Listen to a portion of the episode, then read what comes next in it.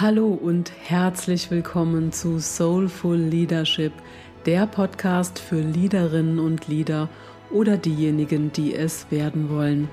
Der Podcast, der dich unterstützen soll, deine Leaderrolle einzunehmen und dich authentisch damit zu verbinden, dein Leadership in die neue Zeit zu transferieren und deine Präsenz und Strahlkraft als Leitstern zu entfalten. Ich bin Christine und seit rund 18 Jahren Persönlichkeitsentwicklerin und Coach für Unternehmerinnen und Führungskräfte. Für mich kommt Selbstführung vor Führung, denn ich weiß aus Erfahrung, dass erst inneres Wachstum echtes Wachstum im Außen ermöglicht. So schön, dass du hier bist. Und jetzt lass uns ins heutige Thema starten.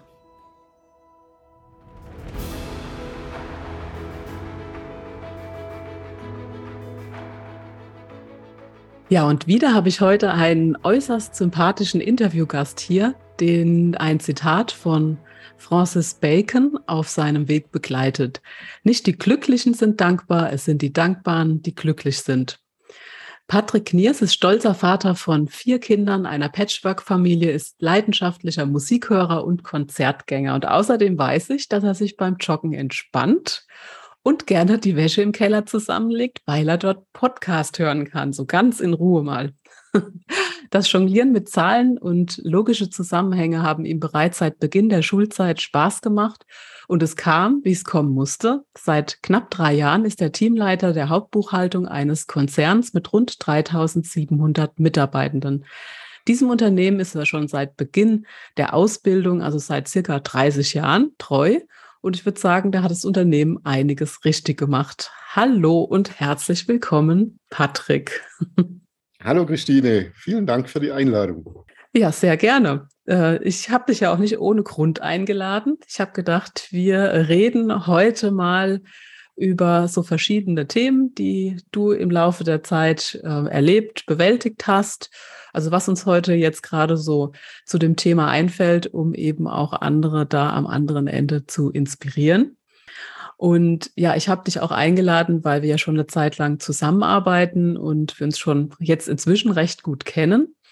Und weil viele meiner Hörer und Hörerinnen genau an dem Punkt stehen, wo du vielleicht vor einiger Zeit noch gestanden hast. Und ich weiß, dass du ihnen da wertvolle Impulse mitgeben kannst, da um weiterzukommen.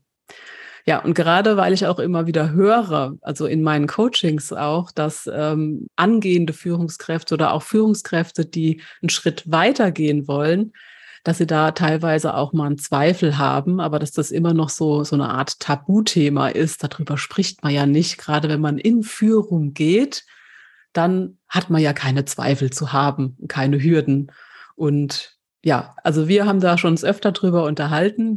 Wie, wie war das denn bei dir damals? Hattest du irgendwelche Hürden, um in deine Führungsrolle zu gehen oder war das alles so, ich sage jetzt mal, easy peasy? Also, als es dann so weit war, vor drei Jahren, da war die Entscheidung recht schnell für mich klar, dass ich die Führungstätigkeit äh, ausfüllen will. Aber bis dahin war es ein langer Weg, eigentlich auch ein viel zu langer Weg. Also durch das, du hast ja schon gesagt, dass ich vor 30 Jahren mein Berufsleben gestartet habe, bin ich noch in einer Zeit groß geworden, wo der Führungsstil oftmals noch recht autoritär war und ja, Disziplin herrschte und straffe Hierarchien. Und man hatte früher Ehrfurcht vor den Vorgesetzten, sage ich mal. Das waren, ich war ja noch ein junger Mann, das waren gestandene Männer mit Lebenserfahrung, mit Fachwissen und die dementsprechend auch ein sicheres Auftreten hatten.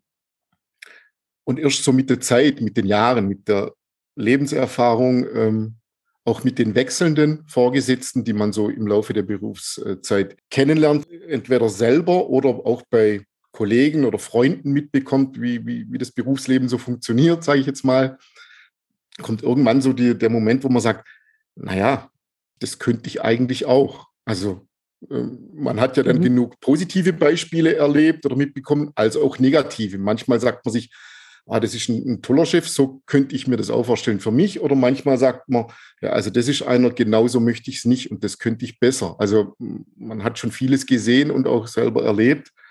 Als ich dann in die Buchhaltung kam, herrschte da zum Beispiel ein ganz anderer Führungsstil, als ich den von meiner Lehre und von meiner Vorgängerabteilung kannte. Und da habe ich mich auch sofort wiedergefunden. Also ich behaupte mal, mein erster Chef war seinerzeit schon ein sogenannter Soulful Leader. Mhm. Ja, da sagst du gerade was ganz Wichtiges. Da frage ich natürlich mal, was ist denn für dich ein Soulful Leader? Wie würdest du den beschreiben? Also für mich ist ein Soulful Leader jemand, der empathisch mit seinen Mitarbeitern umgeht oder Empathie gegenüber den Mitarbeitern hat, der auch Meinungen von Mitarbeitern hören will, auch andere Meinungen gelten lässt, der auch eine ähm, positive Fehlerkultur lebt, also nicht nach Schuldigen sucht, sondern immer versucht zu überlegen, was lernen wir aus den Fehlern, wie können wir die zukünftig vermeiden, haben wir einen Fehler im Prozess oder ähm, können wir, sage ich jetzt mal, menschliches Versagen irgendwie reduzieren durch Kontrollmechanismen intern. Ja, und einfach auch jemand, der eine Atmosphäre beim Arbeiten schafft, äh, in der man sich auch wohlfühlt und in der sich jeder Mitarbeiter auch entsprechend seiner Stärken einbringen kann. Mir ist zum Beispiel in Erinnerung, als du mal von einem Schiff bei dir erzählt hast, äh, wo Lachen nicht erlaubt war. Das wäre für mich unvorstellbar. Also ein Tag, wo bei uns bei der Arbeit nicht gelacht wird, ist ein verlorener Tag. Also behaupte schon, dass wir im Großen und Ganzen Spaß bei der Arbeit haben, wobei ja Spaß immer in Anführungszeichen ist. Mhm. Dann nehme ich einfach auch mal an, dass genau diese Beschreibung, das ist ja das, äh, dass du auch als positiv empfindest und es auch wahrscheinlich genauso versuchst auch für dich in deiner Führungsrolle umzusetzen als Soulful Leader, wenn wir den Begriff jetzt mal weiterführen. Oder was gibt es da noch, was du äh, dem Ganzen noch ergänzen möchtest? Also die Punkte äh, habe ich für mich schon auch so mitgenommen und möchte die noch ergänzen für mich, um eine äh, zur Fehlerkultur noch eine, eine Feedback-Kultur zu schaffen. Mhm. Weil ich gemerkt habe, dass wenn man sich im Team oder auch, also Vorgesetzte Mitarbeiter oder Mitarbeiter auch im Vorgesetzten Feedback gibt, dass da alle sehr viel davon haben. Man muss das erst lernen. Das ist ein, ein nicht einfacher Prozess, erfordert auch teilweise Überwindung oder Übung, sage ich jetzt mal. Aber man merkt dann schon, dass das für beide Seiten sehr, sehr hilfreich ist. Ja, weil du es eben gerade so schön äh, beschrieben hast. Mich interessiert jetzt nochmal, was äh, genau verstehst du denn unter Fehlerkultur und wie lebst du das sozusagen in der Abteilung als Führungskraft oder mit deinem Team? Wie verstehst du das? Naja, wenn ich eine positive Fehlerkultur habe, dann braucht kein Mitarbeiter Angst zu haben, Fehler zu machen oder auch mit einem Fehler auf mich zuzukommen. Ich sage mal so, es gab ja dann, gibt dann eher Mitarbeiter früher, ich bin jetzt immer von früher, von vor 30 Jahren, vom autoritären Führungsstil, wo man dann überlegt hat, wie kann ich jetzt einen Fehler vertuschen, dass ihn keiner findet oder wie, oh je, wie soll man das jetzt zum Chef sagen? Meine letzten beiden Chefs waren da eigentlich schon leuchtende Vorbilder. Also es wird bei uns keinem der Kopf abgerissen, buchstäblich. Ähm, es macht jeder Fehler. Ich sage immer, der Mitarbeiter, der keine Fehler macht, arbeitet nicht. Also, und wir suchen dann immer die, die Lösung, die sachliche Lösung. Wie können wir das Problem, den Fehler beheben? Wie können wir ihn korrigieren und wie können wir ihn zukünftig vermeiden? Ich meine, da kann das ganze Team dann daraus lernen, aus einem persönlichen Fehler. Da muss dann auch keiner sagen, oh, das wäre mir nicht passiert, weil vor Fehlern ist keiner gefeit. Ja, und es gibt ja den schönen Spruch, den jeder von uns kennt, aus Fehlern lernt man. Und so kann man sich dann ja auch wieder weiterentwickeln. Und jetzt sind wir ja auch wieder bei dem vor 30 Jahren und überhaupt dein Weg. Du hast ja jetzt schon einiges erzählt. Also wenn ich dich richtig verstanden habe, hatte ich ja mal irgendwann auch der Gedanke zurückgehalten, so möchte ich es nicht machen, wie das eben vor 30 Jahren war. Und deswegen hat dein Weg ja auch etwas länger gedauert, bis du dann in die Führungsrolle gekommen bist. Ja, und ich hatte natürlich einen Mordsrespekt vor der Verantwortung auch. Mhm. Zum, weil man zum einen ja eine gewisse Erfahrung braucht, im, also gerade jetzt auch bei uns in der Buchhaltung und ein entsprechendes Fachwissen. Und ja, irgendwann war jetzt einfach die Zeit reif, sodass ich es mir auch zugetraut habe, die, die Rolle einzunehmen. Mhm war, wo war denn das, äh, deine größte Hürde oder dein größter Zweifel im Vorfeld, also die Jahre davor? Also du sagst jetzt das Fachwissen, aber in der Führungsrolle, das sollte es ja dann immer mehr Führung und weniger Fachliches werden. Gab es da irgendwie in Bezug darauf dann noch Fragezeichen oder Zweifel? Ja, nicht so wirklich, beziehungsweise ähm, doch schon, weil ich bin ja jetzt Vorgesetzter meiner ehemaligen Kolleginnen. Mhm. Ähm, und das war zum einen ein bisschen so eine Hemmschwelle. Auf der anderen Seite hat es mir jetzt natürlich den Schritt zur Führungskraft auch leicht gemacht, weil ich die Mitarbeiterinnen auch schon teilweise seit 25 Jahren kenne. Äh, wir haben ein recht gutes Arbeitsklima, recht gutes Verhältnis miteinander. Ja, nichtsdestotrotz hat einem natürlich keiner darauf vorbereitet, was es bedeutet, Führungskraft zu sein. Wie du sagst, man denkt so dieses Fachliche, ah, das habe ich drauf. Die fragen mich ja jetzt schon meine Kolleginnen um Rat, also kann ich auch gleich den Chef machen, sage jetzt mal so überspitzt formuliert. Bloß nachher in der Verantwortung zu stehen und auf einmal ist man selber derjenige, der von allen gefragt wird, Chef, wie soll ich denn das machen? Was meinst du dazu? Und dann die entsprechenden Entscheidungen zu treffen und auch sich mit Themen zu beschäftigen, die jetzt mit dem Fachlichen gar nichts zu tun haben. Ähm, auf das war man oder war ich nicht vorbereitet und ich weiß auch von anderen Führungskraftkollegen, wird man gar nicht vorbereitet, kann man sich auch nicht vorbereiten. Also das unterschätzt man leicht. Immer wenn man nach jetzt den Vorsätzen gefragt wird, was man in seiner Führung verändern will, wäre jetzt bei mir zum Beispiel auch mehr Zeit für Führung. Weil genau diese Zeit, die nimmt man sich zu selten. Das, ist, das geht leider im, im Berufsalltag unter.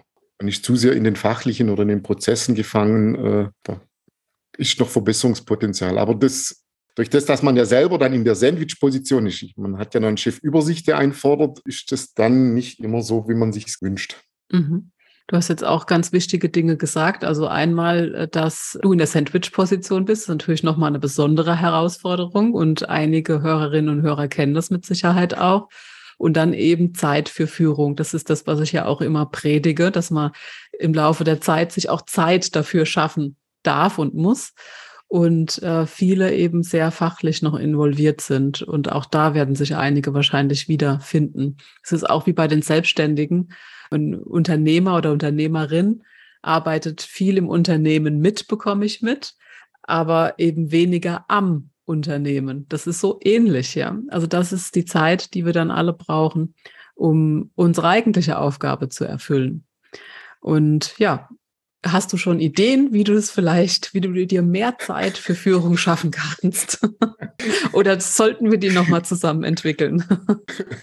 ähm, ja, ich habe im Kopf habe ich es natürlich schon. Dazu müsste ich mehr delegieren. Auch sowas, was ich in den letzten drei Jahren gelernt habe. Ähm, wenn man vom Sachbearbeiter zum Vorgesetzten wechselt, neigt man dazu, alles immer noch selber zu machen.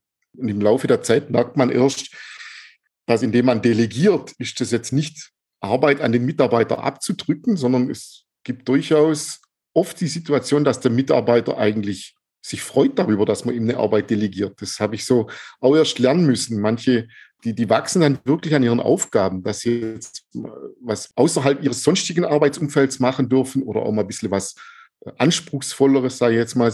Das war für mich eine, eine, eine ganz große Erfahrung zu sehen. Hoppla, das ist schon eine Win-Win-Situation für beide. Also kann ich mir dadurch wirklich mehr Luft mehr Freiraum äh, schaffen. Und das muss ich auch noch in Zukunft weiter vorantreiben. Das ist ein guter Punkt, ja. Und dann muss natürlich die Zeit für Führung in den täglichen oder in den wöchentlichen Terminkalender mit einfließen. Also man muss sich da, glaube ich, schon mal feste Zeiten blockieren. Ähm, sonst immer zu sagen, ich mache das mal, wenn ich Zeit habe, das wird nicht funktionieren. Wobei ich trotzdem natürlich immer, wenn Mitarbeiterin äh, mich braucht, dann habe ich generell auch immer für die Zeit. Also ich das haben wir, glaube ich, so schon ganz gut hingekriegt. Ja, sehr schön. Das mit dem Delegieren, das ist ja öfter ein Thema auch äh, in meinen Coachings. Was würdest du denn sagen, was so der größte Hinderungsgrund ist? Weil du hast ja jetzt gesagt, es ist ja auch eine Win-Win-Situation, was viele nicht gleich so erkennen, ja. Aber was sind denn denn so, so, die Gedanken, die vielleicht auch du dann in dem Moment hattest, wenn du eigentlich wusstest, jetzt, das müsste ich jetzt eigentlich abgeben, aber hast es dann nicht gemacht? Naja, es gibt ja so die, die, die Klassiker, der Klassikersatz, ähm, bevor ich es jemand erkläre, mache ich es lieber selber, dann ist es schneller fertig. Mhm. Dann, wenn man dazu noch einen hohen Qualitätsanspruch an sich hat, hat man den leider auch so an seine Mitarbeiter.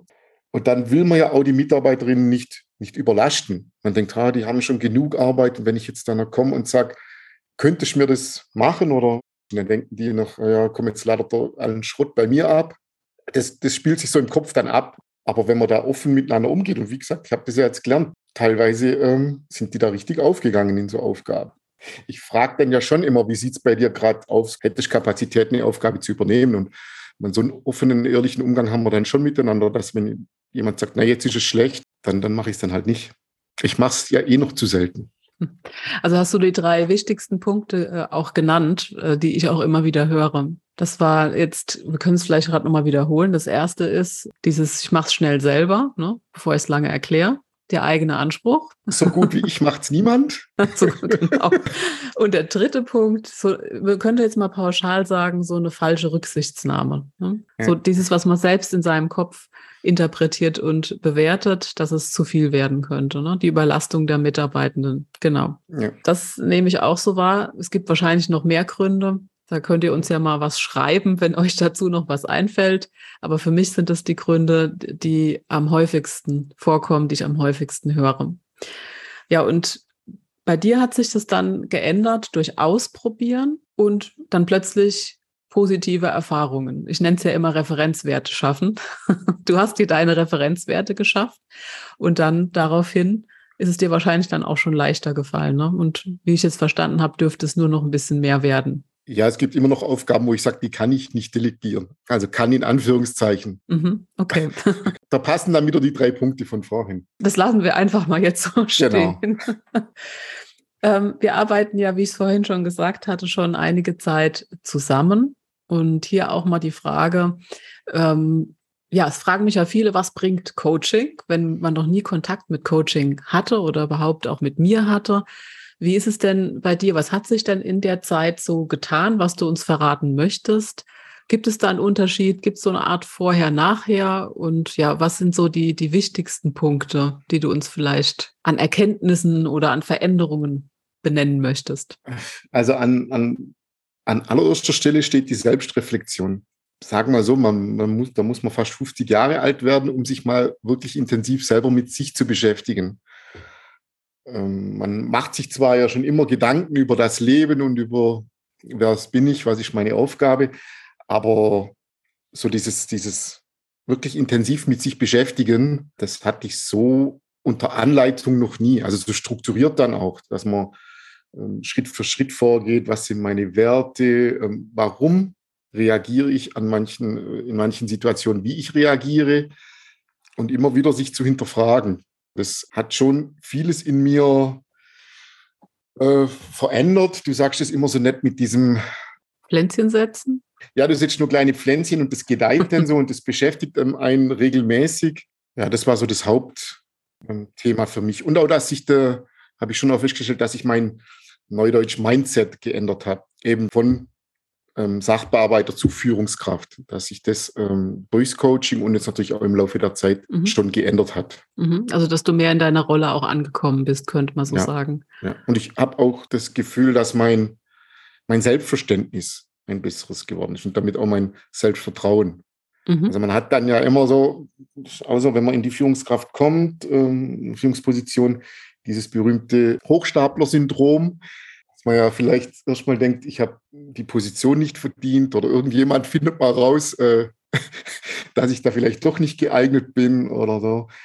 Und da hat mir jetzt das Coaching schon sehr geholfen, ein Selbstverständnis zu entwickeln, dass ich zu Recht da bin, wo ich bin, dass das nicht mhm. ohne Grund ist. Und ich mir, also mein, mein Resümee wäre ja immer, ich hätte das schon vor zehn Jahren gebraucht, so ein Coaching. Das, das bräuchte man so idealerweise mit ich würde sagen, Anfang Mitte 30, so mit ein bisschen Lebenserfahrung schon. Und also da hätte ich mir das gewünscht. Ja, schön. Also was noch an der Stelle kurze Anmerkung, wer das Thema Hochstapler-Syndrom noch nicht gehört oder beleuchtet hat, kann es einfach mal googeln. Das sind meistens Menschen, die es drauf haben, die dann aber sich in Frage stellen, weil die eigenen Ansprüche so hoch sind, dass sie dann manchmal denken, kann ich das überhaupt? Ja, also das mal an der Stelle noch kurz bemerkt, als kleiner Einwurf.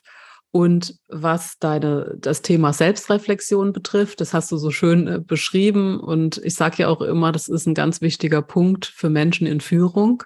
Wird aus, aus meiner Sicht teilweise noch zu wenig getan bei vielen Führungskräften. Bei vielen ist es aber auch genau das Gegenteil. Also, dass, dass die das natürlich äh, tun. Mm, Wenn du jetzt sagst Selbstreflexion und jemand sich noch nie damit beschäftigt hat, was hat es dir denn letztendlich gebracht? Also es hört sich ja dann immer so schön an, man sitzt dann da und reflektiert sich selber, man kennt dann seine Werte, man beleuchtet verschiedene Dinge, aber was entsteht denn dann letztendlich daraus? Oder was ist für dich daraus entstanden? Zum einen ein verstärktes Selbstbewusstsein. Ich weiß, warum ich so bin, wie ich bin und es ähm, ist auch völlig in Ordnung. Und zum anderen die, ja, die Überlegung, wo kann ich mich verbessern? Oder wo muss ich mich auch verbessern? Wo muss ich äh, an mir arbeiten? Was jetzt ja nicht in den Selbstoptimierungswahn ausarten sollte, aber trotzdem man seine Lernfelder besser ausmachen kann und gezielter daran arbeiten kann. Und ähm, ich weiß auch, wir hatten ja mal drüber gesprochen, dass es auch nicht nur deine Selbstwahrnehmung verbessert oder verstärkt hat, sondern auch die Wahrnehmung von anderen Menschen, also auch natürlich dann deines Teams. Ja. Dass dann halt der Blick auf ähm, andere Menschen auch sich verändert hat. Ja, man, man, man lernt ja dann schon auch das, was man ja davor auch schon weiß, dass jeder Mensch anders tickt, aber man, man nimmt es anders wahr. Man mhm. äh, versteht, warum andere Menschen dann so reagieren und nicht reagieren, wie man eigentlich selber reagiert oder wie man die Reaktion erwartet. Es verbessert die Kommunikation auf jeden Fall ja, und das Verständnis füreinander. Das ist wunderbar. Das Verständnis füreinander, das ist doch ein ganz wichtiger Punkt. Und ähm, das ist ja auch immer dieses Thema Beziehungsebene trägt die Sachebene. Es hängt den Leuten wahrscheinlich schon bald zum Hals, zu den Ohren raus sozusagen, wenn ich es noch ein paar Mal sage. Aber es ist ja da auch wieder eine Verbesserung bei den meisten zumindest dadurch zu finden. Also es ist nur selbst, hört sich ja immer so selbstbezogen an. Es fängt immer selbst mit der Führungskraft an. Wenn ich mich selbst reflektiere und selbst besser führen kann, kann ich natürlich auch andere Menschen besser führen. Und letztendlich führt es dann eben zu einer verbesserten Kommunikation, auch wenn das Verständnis für andere mehr da ist, verbessert sich natürlich die Beziehung und darauf kann man dann sachlich auch besser aufbauen. Das wollte ich einfach an der Stelle nochmal zu Thema Selbstreflexion sagen, wenn sich da jemand fragt, was entsteht denn daraus, ne? wenn diese Pflänzchen dann gesetzt sind und die dann wachsen und gedeihen. Ähm, hast du denn sonst noch Learnings so überhaupt aus den letzten zwölf Monaten, sage ich mal, so allgemein? Gibt es da irgendwas, ja, ein, eins wäre so, ähm, just do it, sage ich jetzt mal. Also ähm, ich, ich, ich, neige ja eher zu Aufschieberitis und äh, wenn ich Entscheidungen finden muss, dann wäge ich immer lange ab. Ganz oft natürlich dann auch zu lange. Äh, und habe halt jetzt auch gelernt, dass es besser ist, mal nicht mit 100 Prozent anzufangen, mhm. sondern einfach mal anzufangen. Ich kann ja dann auf dem Weg immer noch Korrekturen vornehmen. Oder ich kann ja auch meine Entscheidung komplett wieder zurücknehmen. Also wenn ich sehe, ähm, so die Idee, die ich hatte für einen Ablauf, sage ich jetzt mal einfach mal, funktioniert so nicht, dann reden wir miteinander und sagen, nee, dann machen wir es jetzt halt andersrum. Aber dann hat man immerhin mal was versucht und hat mal was äh, verändert. Das ist so für mich ein großes Learning gewesen, auch wie, wie immer zu sagen, ah, man sollte, man könnte, ähm, ah, lass uns noch mal warten, lass uns erstmal alle Eventualitäten abklopfen, nee, mal kurz diskutieren und dann einfach mal machen. Ja, sehr guter Punkt, weil eine, Entscheidung ist immer irgendwo eine gute Entscheidung. Sie führt uns auf, auf jeden Fall immer irgendwo hin. Also dein Motto ist dann just do it. Was waren denn so deine eins bis drei besten Entscheidungen der letzten Monate? Ja, zum einen, dass ich, als ich das Team übernommen habe, dann mal eine, eine, klare Vision kommuniziert habe, also wie ich mir die mhm. Struktur im Team wünsche, auch die Aufgabenverteilung, auch also Vertretungsregelungen und sowas, einfach so die, genau, die, die, die Arbeitsverteilung im Team und wie wir da hinkommen auch. Es war zum Teil auch äh, Ideen des Teams, die damit eingeflossen sind, sodass das dann nachher alle mitgetragen haben. Und ich sehe jetzt auch, dass alle vorbildlich mitziehen und wir da schon sehr, sehr weit sind. Mhm. Also das war auf jeden Fall dann für dich eine der besten Entscheidungen der letzten Monate. Und ja. gibt es sonst noch irgendwas in den Monaten davor, was noch interessant sein könnte? Musst uns natürlich nicht alles erzählen, ist ja, ist ja klar. also eigentlich müsste ich ja sagen, das Coaching bei dir zu buchen war eine. Ach, das wollte ich doch nur hören. Ja, genau, war eine der wichtigsten Entscheidungen der letzten äh, zwei Jahre du hast jetzt gesagt, äh, du neigst dazu, lange zu überlegen, bis du Entscheidungen triffst. Normalerweise. Jetzt hat sich das ja geändert. Dein Motto ist ja jetzt just do it. Und hast du da einen Tipp für andere, die sich vielleicht schlecht entscheiden können? Wie hast du es geschafft, dich besser oder schneller entscheiden zu können? Also mir hilft es dann wirklich, mich mit anderen auszutauschen. Also einfach mal ähm, so zwei, drei andere Meinungen zu hören. Also wir diskutieren mhm. ganz viel im Teams, äh, im Team. Ganz schnell bildet sich eine Mehrheit. Also oft bildet sich eine Mehrheit und entweder ähm, trage ich die mit oder sage, nee, ich hätte den und den äh, Einspruch hätte ich. Aber ich habe dann zumindest mal noch Facetten beleuchtet, auf die ich davor nicht gekommen bin. Und bevor ich dann immer ewig lang mit meinen Gedanken im Kreis schwanger gehe, tut es immer gut, Rückmeldung von außen zu kriegen oder, oder Meinung von außen. Und dann aber auch zeitnah eine Entscheidung zu treffen. Ich sage mal, wenn ich dann mein Team einbinde, dann erwarten die natürlich von mir auch, dass ich mich zeitnah entscheide.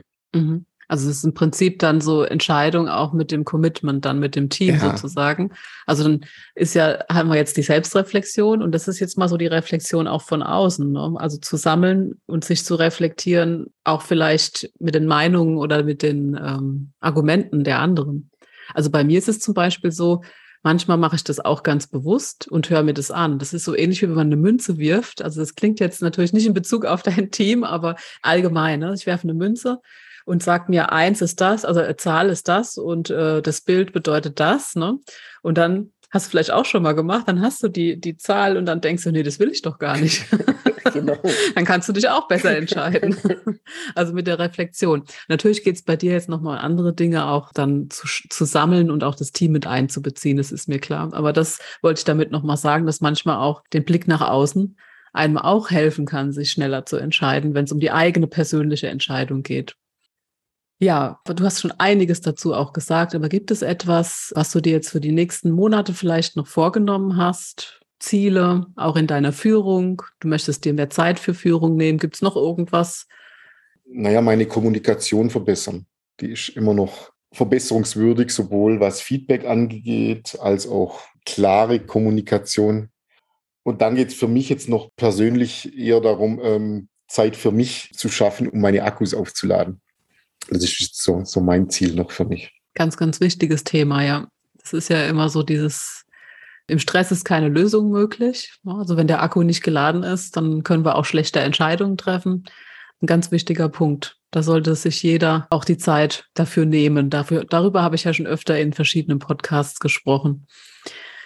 Ja, und was ähm, Soulful Leadership betrifft, da hatten wir ja auch schon drüber gesprochen, wie es für dich ist, wie du es äh, so siehst, wie du es definierst. Gibt es da auch etwas, was für dich noch relevant ist jetzt in der nächsten Zeit, wo du glaubst, auch gerade jetzt zu diesen unruhigen Zeiten, was immer wichtiger wird für die Führungskräfte gerade oder überhaupt Menschen, die vorangehen und Vorbild auch sind? Gut, ich denke, es geht vor allem darum, offen und ehrlich mit den MitarbeiterInnen zu kommunizieren, und ihnen auch ja, ein gewisses Sicherheitsgefühl zu geben. Man, man kann ja eh nichts an den großen weltpolitischen Themen kann man ja nichts ändern. Ich meine, dann nützt es auch nichts, wenn ich mir da unnötig Gedanken mache. Ich meine, sind wir alle gleich besorgt, aber auf mein tägliches Leben hat es ja nur geringe Auswirkungen. Also von dem her können wir uns dann schon zumindest beim Arbeiten so eine kleine Wohlfühloase schaffen, wo alle sich relativ geborgen hört sich jetzt wieder seltsam an, aber ähm, so wenigstens eine Konstante in diesen unruhigen Zeiten. Mhm. Die wenigstens. Das ist ein ganz hat. wichtiger Punkt. Und auch ähm, ja, sich geborgen fühlen. Das finde ich eigentlich keinen so falschen oder schlechten Ausdruck. Ich weiß auch genau, was du damit meinst. Es ist so, hier sind wir in einer sicheren Zone, einem sicheren Feld. Und ähm, ja, die Führungskraft ist dann im Prinzip der Fels in der Brandung, sage ich mal, ja. Nur klar, dass auch Führungskräfte natürlich ihre Sorgen und Nöte haben oder ähm, auch jetzt vielleicht mal mit einem Auge aus Weltgeschehen schauen und, und sich vielleicht auch mal die Gedanken machen. Und ich glaube, es ist schon sehr wichtig, dass man das Gefühl hat, auch wenn ich da hier zur Arbeit komme und da ja mich fokussieren kann und einfach mir nicht die ganze Zeit Gedanken machen muss, weil der Chef gerade total in Panik ist oder wie auch immer. Und es ist ja auch so ein Thema, worüber wir auch schon mal gesprochen haben, über Authentizität, was dir ja auch wichtig ist. Also dieses Echtsein. Nur gibt es, es gibt ja so ein schönes Buch, sei nicht authentisch. Das habe ich mal gelesen vor einigen Jahren. Und dann dachte ich, ja, so ist es auch. Es gibt Situationen, wo die, diese Authentizität, also gerade wenn du zum Beispiel dir Sorgen machen würdest und würdest es auf dein Team übertragen, natürlich eher kontraproduktiv wäre. Also da wäre es vielleicht ein Moment, mal nicht ganz so authentisch zu sein. Wobei ich denke, Das, die Erfahrung hast du wahrscheinlich auch im Team. Wenn man selber auch mal sagt, wie es gerade steht, wenn es einem mal nicht so gut geht, ist natürlich auch völlig legitim und sogar sinnvoll, weil dein Gegenüber dann sieht, okay, meinem Chef geht's ja auch mal so. Siehst du das genauso oder hast du da Erfahrungen damit gemacht? Ja, ja, man kann, man ist ja nicht immer der eiskalte Eiswürfel oder sowas. Man hat ja auch äh, ein Leben außerhalb der Firma. Mhm. Macht sich ja dann schon Sorgen um die Kinder oder ich mein, mein Team kriegt das ja schon auch mit. Ähm, ja, oder, oder wenn es zum Beispiel darum geht, ich meine, es gibt ja nicht jetzt nur äh, weltpolitische Themen, es gibt ja auch, auf die Industrie kommen ja ganz große Umwälzungen zu mit Digitalisierung und weitere Automatisierung. Ich meine, ich, irgendwo stand mal, dass der Buchhalter, das ist ein aussterbender Beruf, weil das irgendwann ein Roboter macht, ein Algorithmus, Logarithmus. Ich sage dann immer, es macht keinen Sinn, sich darüber Gedanken zu machen, weil über so Themen wie Verlagerung und so wurde, wird bei uns ja im Konzern schon seit, seit ich da bin diskutiert. Also mein Platz wäre theoretisch auch schon x-mal ausgelagert worden. Also es nützt mir nichts, mir dauernd darüber den Kopf zu zerbrechen. Bin, bin eher der Typ, so über ungelegte Eier mache ich mir keine Gedanken. Wenn es dann soweit ist, dann kann ich mir Gedanken machen. Aber wenn ich mir da über alles einen Kopf machen würde, da würde mir ja wahnsinnig werden, sage ich jetzt mal. Also nicht so dieses, diese Horrorszenarien ausmalen und sich voll äh, total reinsteigern. Wie das, ich erlebe das ganz oft, also in den Coachings, dass mir das auch so erzählt wird. Und da geht's dann einfach drum, auch wieder mal sich zu erden, mal wieder runterzuholen, mal die Gedanken zu sortieren, zu fokussieren und nicht, wie du sagst, sich über ungelegte Eier die Gedanken zu machen. Ja. Das, was man sowieso ad hoc jetzt nicht ändern kann. Genau. Gibt es etwas, ja, was du gerne noch den Zuhörerinnen und Hörern so als Botschaft mitgeben willst, die sich jetzt gerade so auf dem Weg befinden zum nächsten Schritt, die noch Zweifel haben, überhaupt eine Führungsrolle anzunehmen oder wie gesagt, den nächsten Karriereschritt sich vorzunehmen? Naja, ein, einfach machen. Also wenn jemand schon mit den Gedanken spielt, Führungskraft zu werden oder zu sein, ich meine, dann hat er ja schon den Schritt, den ersten Schritt dahin getan. Also wenn es für jemand überhaupt nicht in Frage kommt und er sich überhaupt nicht damit beschäftigt, dann muss er auch die Finger davon lassen, sage ich jetzt mal. Aber wenn schon jemand überlegt, hat es könnte was für mich sein, dann einfach machen. Just do it. Just do it, jede Gelegenheit beim Schopf packen. Also äh, ich meine, ich habe gut reden. Kommt ja auch immer darauf an, ob ich dafür ein gewohntes Umfeld verlassen muss. Das, mhm. das war ja auch so ein Thema bei mir, warum es so lange ging. Für mich stand irgendwie nie das Thema, ich wechsle die Firma. Nur um dann Führungskraft zu sein. Ich bin nicht der mit 30 schon oder mit 25 schon einen Karriereplan hatte und gesagt, ich muss, wie es ja so ist, äh, fünfmal die Firma wechseln, bis ich 40 bin, um Karriere zu machen. Das war mir nie wichtig. Also mir war immer das, ich sage jetzt wieder, das geborgene Arbeitsumfeld oder äh, das, die, die, das harmonische Arbeitsumfeld war mir immer wichtiger. Diese ganzen Soft Skills, die es da so gibt. Und ich habe mich immer wohlgefühlt in, in meiner Abteilung, sage ich jetzt mal. Und ja, hätte jetzt nie die unbedingt gewechselt, um Führungskraft zu werden. Das hat sich jetzt halt einfach so ergeben. Das ist aber auch eine ganz klare Priorität, die du für dich dann damals gesetzt hast, ja. Das sind meine Werte. Mhm. Also könnte man sagen, just do it und Prioritäten setzen. Ne? Wer bin ich und was brauche ich und wo ist meine Priorität? Ja.